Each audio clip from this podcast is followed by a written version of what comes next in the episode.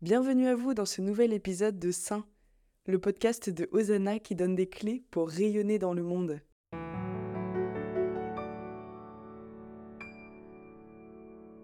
Bonjour Clémence, bonjour Jean-Paul. Bonjour. Je suis ravie de vous recevoir aujourd'hui dans ce podcast pour parler de la conversion. Vous êtes plutôt bien placé pour en parler parce que vous avez créé un média il y a plus d'un an qui s'appelle Mon expérience de Dieu, dans lequel vous diffusez des témoignages de convertis, de personnes euh, qui ont la foi. Vous êtes très présent sur les réseaux sociaux. Vous venez même de lancer un site web. Voilà, donc vous avez une belle expérience sur la conversion.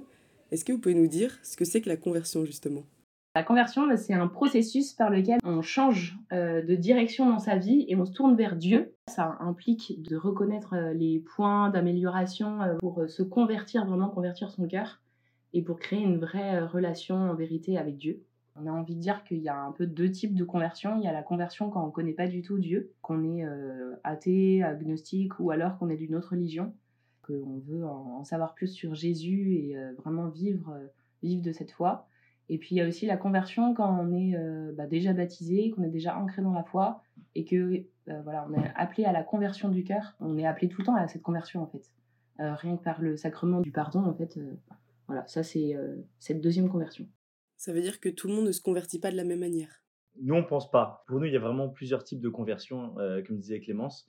Certains, effectivement, peuvent ne pas croire en Dieu et vont sentir un certain appel d'approfondir leur questionnement, ça peut être à travers la messe, parfois il y en a certains, ça va être à travers euh, l'aumônerie. C'est souvent grâce à une rencontre qu'on se convertit. Alors que ce soit dans les deux types de conversion, hein, ça part vraiment d'une rencontre. Parfois on se dit euh, ah bah moi c'est grâce à un ami que je suis allé à la messe ou euh, c'est grâce à un prêtre que je suis allé me confesser ou c'est grâce à un influenceur. Et donc on se dit souvent que c'est grâce à une personne voilà qui a une conversion finalement. Mmh. Voilà, un déclic. La conversion, c'est un élément ponctuel, radical ou est-ce que c'est un processus? Plutôt un processus parce qu'une fois qu'on entend cet appel à la conversion, en fait, euh, c'est pas euh, immédiat et donc ça, ça, demande plutôt un processus. Alors il y en a certains, c'est immédiat et tout de suite ils vont changer et voilà. Mais en fait, euh, on se convertit toute sa vie, je le disais tout à l'heure. notre conversion, elle va être tout au long de notre vie, au fil de notre histoire, de nos expériences, de notre parcours.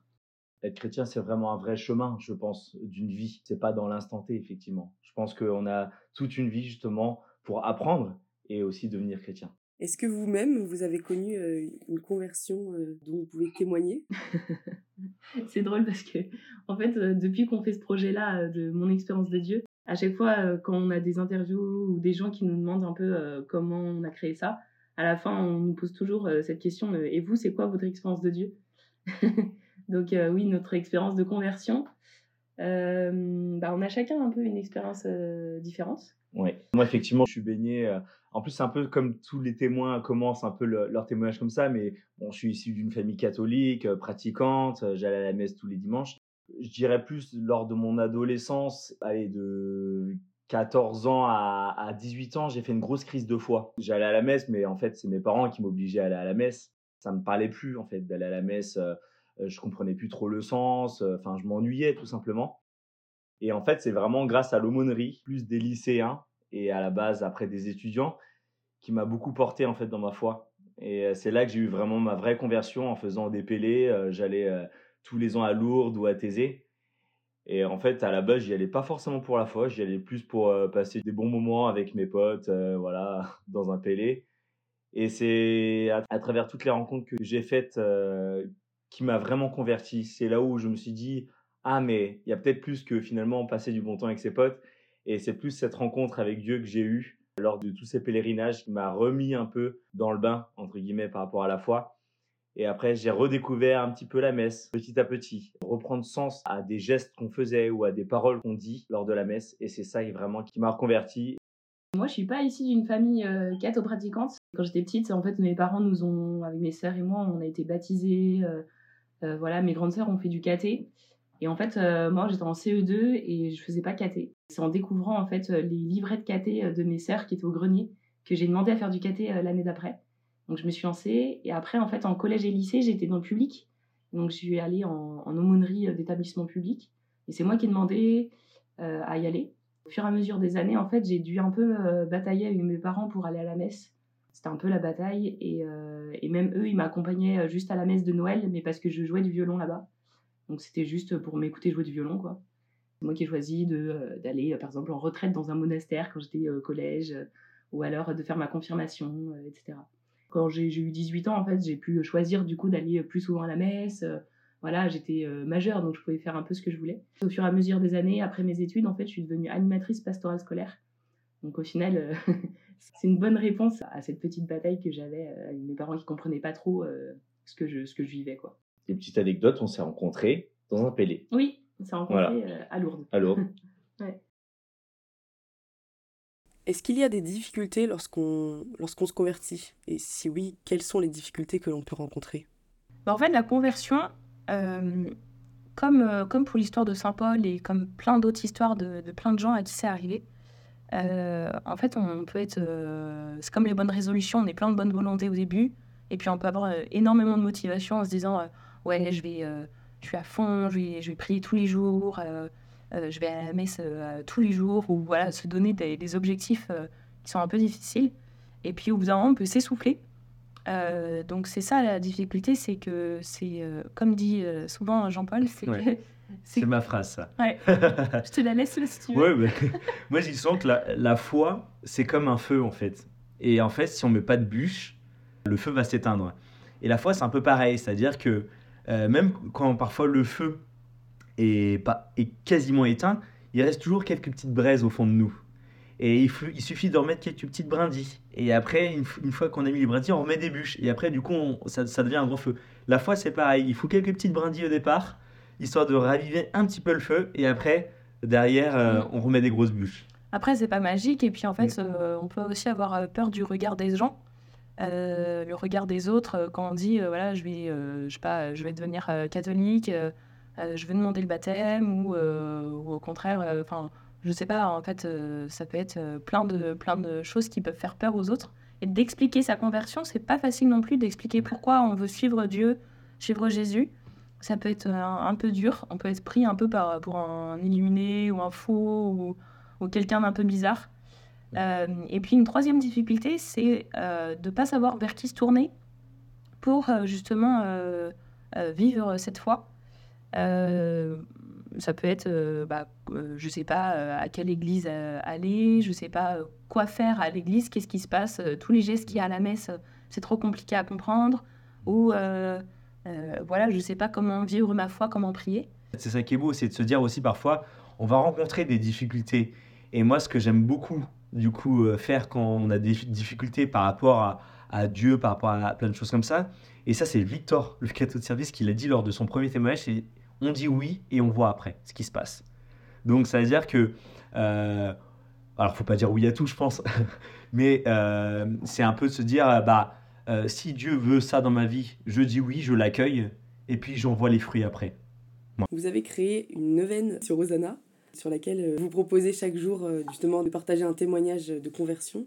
Vous avez déjà plus de 4500 personnes qui suivent ce parcours et vous avez encore plus d'abonnés sur vos réseaux sociaux. Il y a vraiment un succès de votre contenu. Pourquoi, à votre avis, les gens sont aussi friands de témoignages de foi? Mm.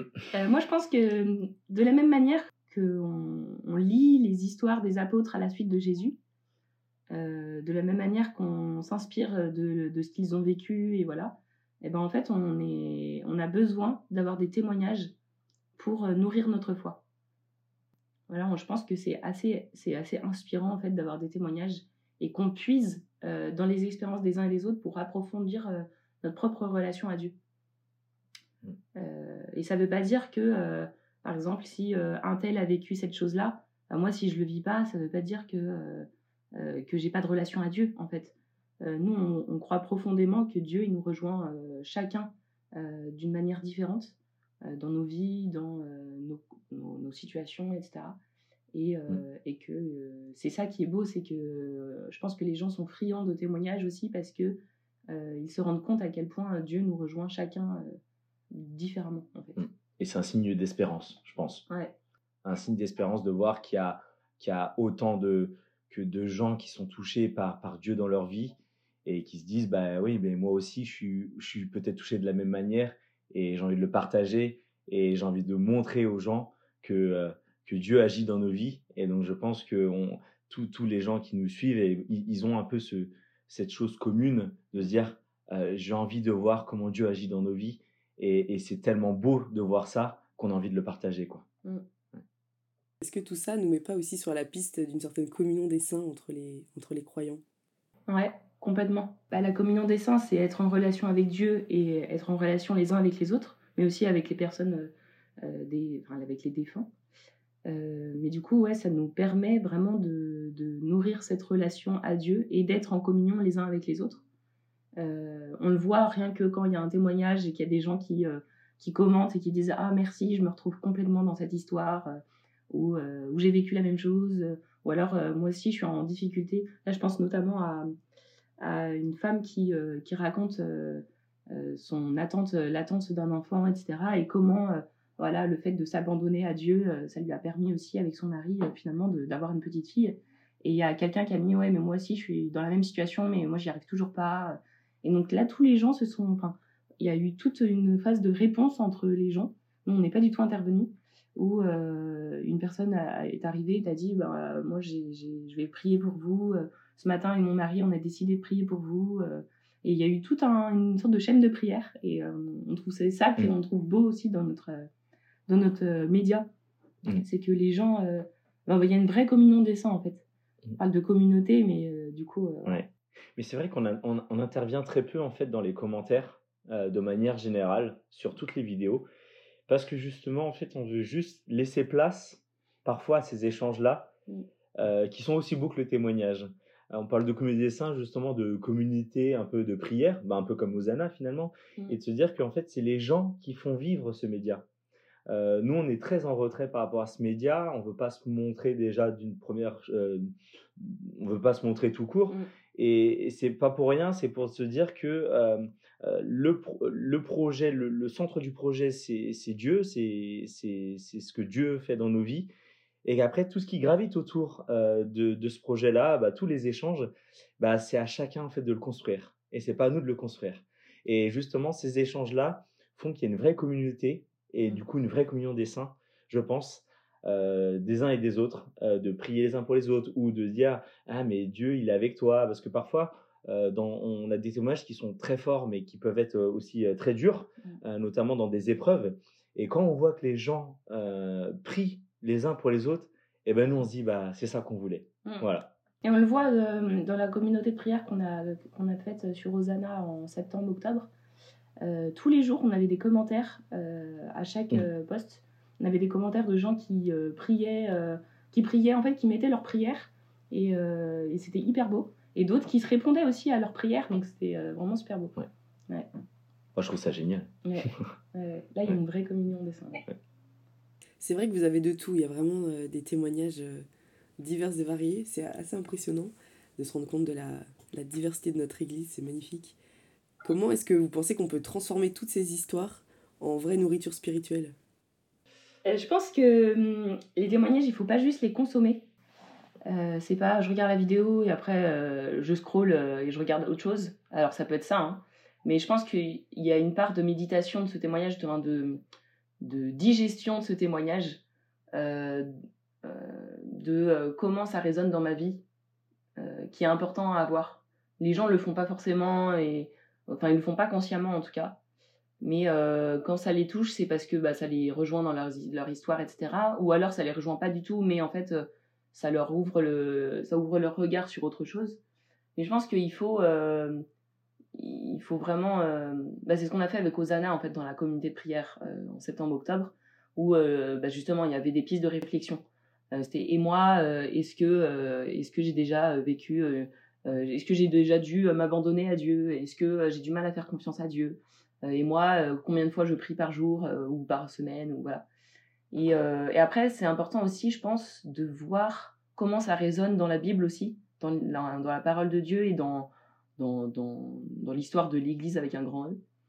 Euh, et qu'est-ce que je peux en tirer en fait de ce témoignage? Quel enseignement je peux en tirer? On va pas le faire à chaque témoignage, mais mais ça peut être bien euh, de, de, le faire et, euh, et, pour que ça devienne quelque chose vraiment et que ce soit pas juste un contenu qu'on regarde euh, mm. vite fait dans le bus ou ouais. et même au-delà de la nourriture spirituelle c'est qu'est-ce que je peux en tirer mais qu'est-ce que j'en fais de ce témoignage? C'est est-ce que je le garde pour moi aussi? C'est-à-dire que moi, ça m'a touché, est-ce que je le garde pour moi? Ou j'ai envie aussi de le repartager derrière? Le but, en fait, nous, d'un témoignage, c'est vraiment de se dire, on veut toucher le plus de cœurs possible. Alors, on dit souvent avec Clémence, effectivement, si on a touché un cœur, nous, on a, on a fait notre mission, entre guillemets. Mais le but, c'est que on voit tellement de gens touchés par ces témoignages, c'est euh, demain, si moi, ça m'a touché, ça veut dire que ça peut toucher aussi mon voisin. Et donc, c'est se dire, euh, je le prends, je le médite, je le consomme. Et aussi derrière, c'est infini en fait, un témoignage. Et nous, on a une particularité et, euh, que je trouve dans notre média qui est beau aussi, c'est que le témoignage, il est intemporel. C'est-à-dire que on peut l'écouter euh, aujourd'hui comme dans dix ans, il aura toujours la même valeur, il aura toujours la même beauté. Et donc, c'est de se dire comment on arrive à le partager et de le, de le, de le partager de cœur en cœur pour que justement, il y ait cette nourriture pour tout le monde.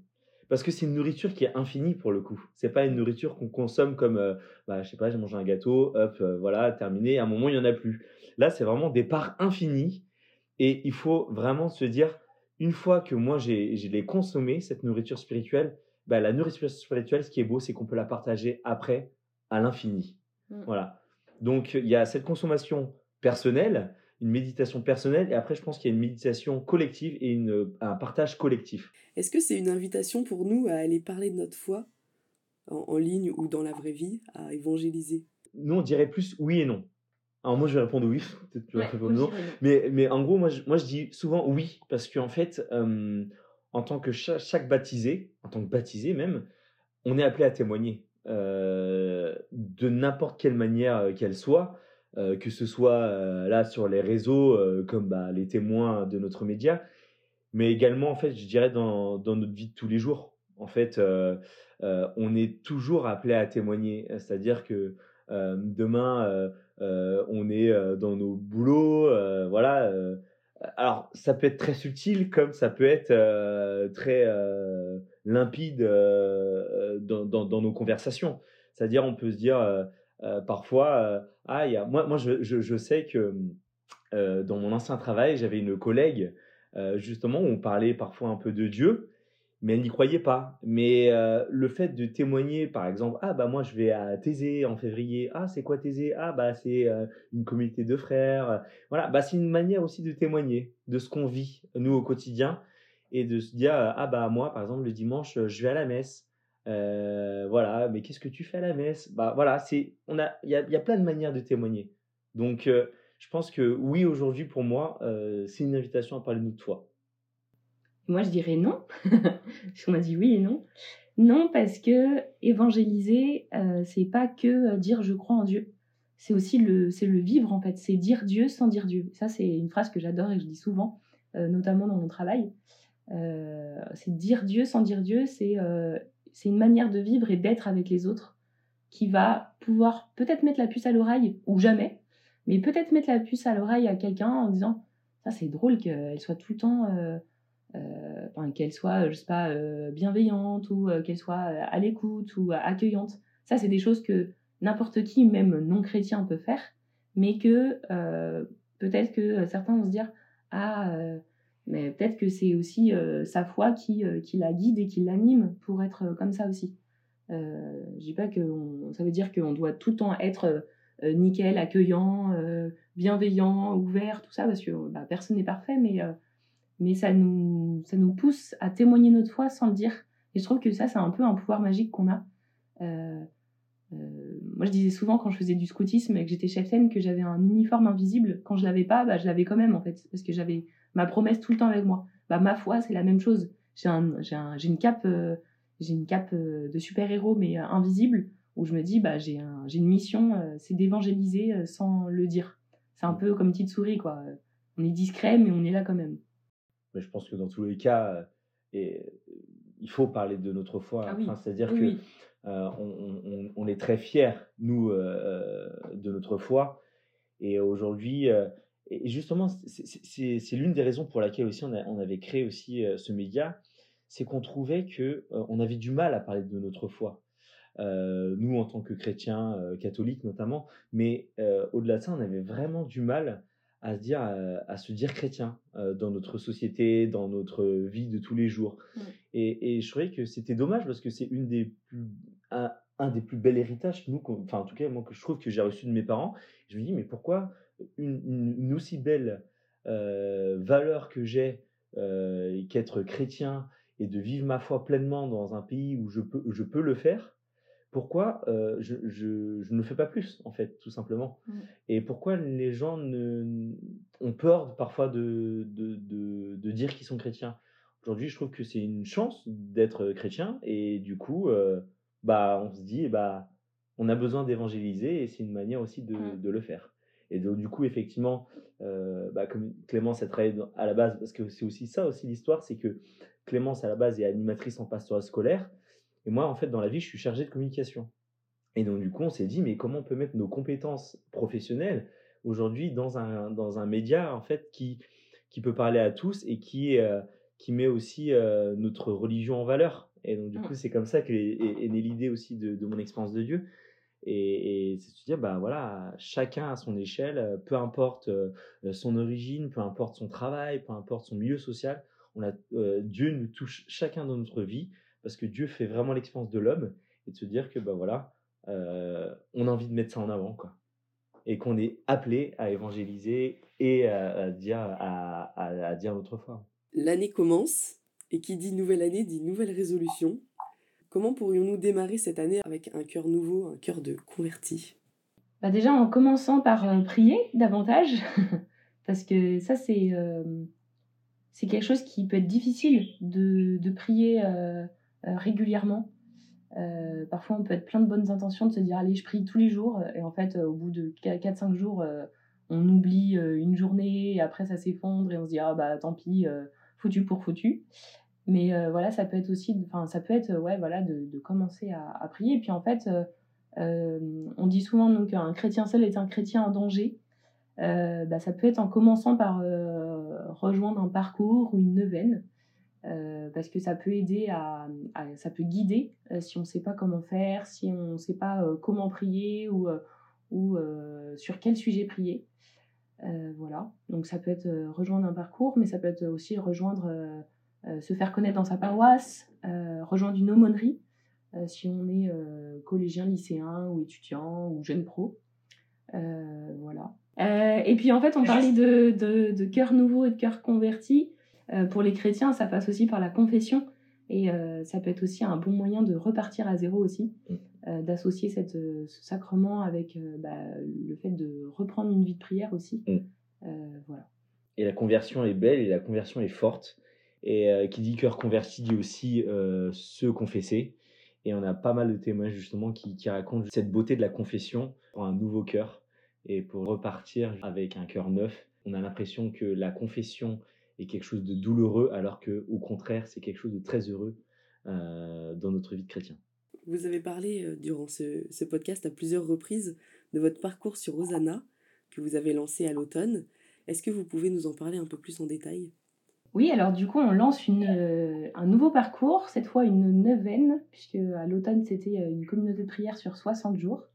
Et là, cette fois, c'est une neuvaine euh, sur le sujet de la conversion, du coup, sera euh, sur les pas de Saint Paul, qui est euh, quand même un, beau, témoin de, foi au sujet de la conversion, puisqu'il a eu une conversion assez, soudaine. Elle a été complète, en fait, sa conversion, et s'est complètement converti au point qu'il est passé de la persécution des chrétiens au fait d'aller enseigner dans plein de, villes, raconter un peu la vie de Jésus et, enseigner la bonne nouvelle.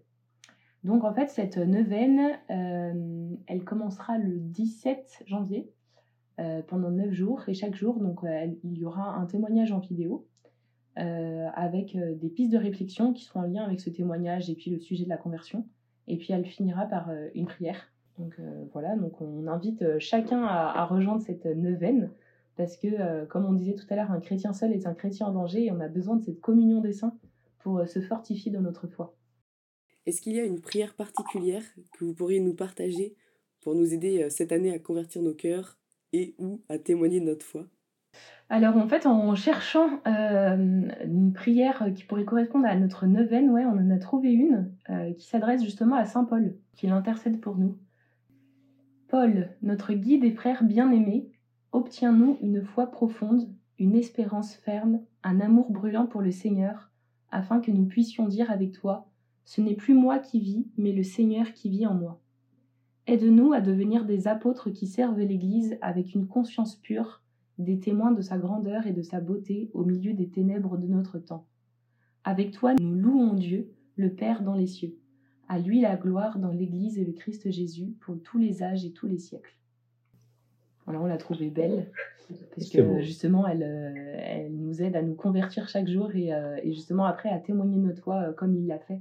Eh bien, merci beaucoup Clémence, merci beaucoup Jean-Paul pour ces enseignements et ces partages sur la conversion. Euh, vous tous qui avez écouté le podcast, on vous invite à aller rejoindre la neuvaine sur la conversion euh, créée par mon expérience de Dieu sur Osana. Le lien est disponible en description du podcast. Merci beaucoup. Eh ben, merci, merci beaucoup. Merci à vous. à bientôt sur Osana. À bientôt. À bientôt.